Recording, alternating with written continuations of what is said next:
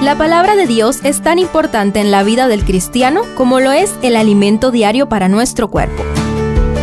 Estudia con nosotros el capítulo del día en Reavivados por su palabra.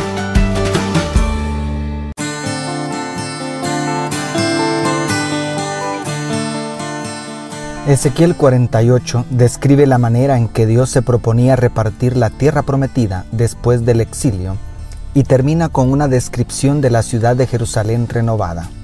Debido a que ya analizamos la porción de Jehová y la del príncipe en el capítulo 45, hoy vamos a concentrarnos en las doce tribus y la santa ciudad.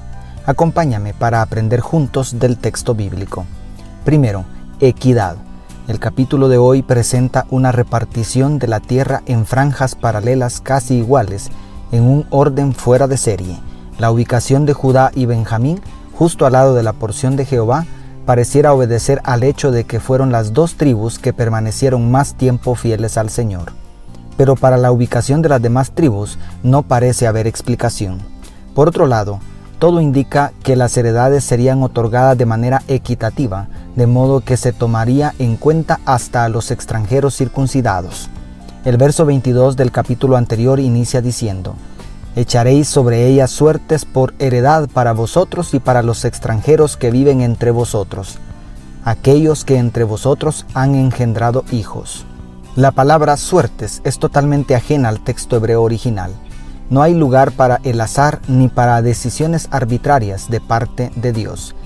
En la traducción de la nueva versión internacional del verso 14, también del capítulo 47, el Señor dice, a los antepasados de ustedes les juré darles este país como herencia.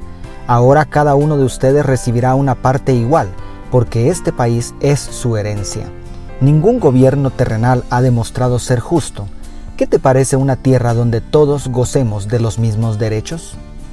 Segundo, la Nueva Jerusalén.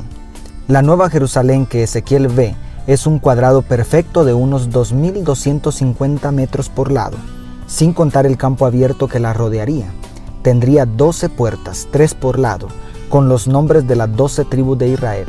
Es importante resaltar que el verso 19 del capítulo de hoy dice que los habitantes de la santa ciudad serían de todas las tribus de Israel. Y más importante, que compares este capítulo con el 21 de Apocalipsis donde se le muestra al profeta Juan la nueva Jerusalén, la cual guarda exactamente las mismas proporciones y las mismas doce puertas solo que mil veces más grande. Si te parece espectacular la Jerusalén que Ezequiel vio, espera a ver la celestial. Porque como dice el comentario bíblico adventista, Ezequiel describe la ciudad que podría haber sido. Juan describe la que será. Así que tú y yo podemos entrar por una de esas doce puertas si tan solo recibimos el nuevo corazón que Dios nos ofrece en Cristo. Y tercero, Yahweh Shammah, lo más impresionante es el gran final del libro de Ezequiel. El verso 35 termina declarando, todo el contorno tendrá 18 mil cañas, y desde aquel día el nombre de la ciudad será Jehová Sama, como traduce el verso 35 la Reina Valera del 95. La expresión hebrea que la Reina Valera simplemente translitera al español, la nueva versión internacional la traduce así, y desde aquel día el nombre de la ciudad será Aquí habita el Señor.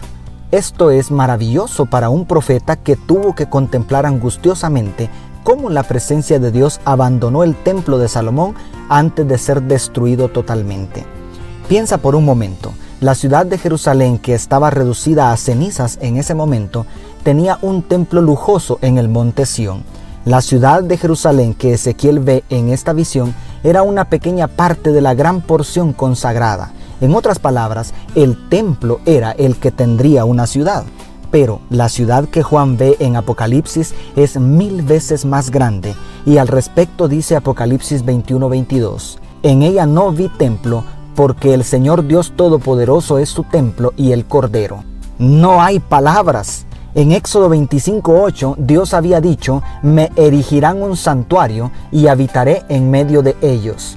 Por fin, el gran anhelo del Creador de morar con su pueblo se hará realidad en toda su plenitud. ¿Y tú, qué es lo que más anhelas de la Nueva Jerusalén? ¿Las calles de oro o contemplar el rostro de tu Salvador y Señor? Dios te bendiga, tu pastor y amigo Selvin Sosa.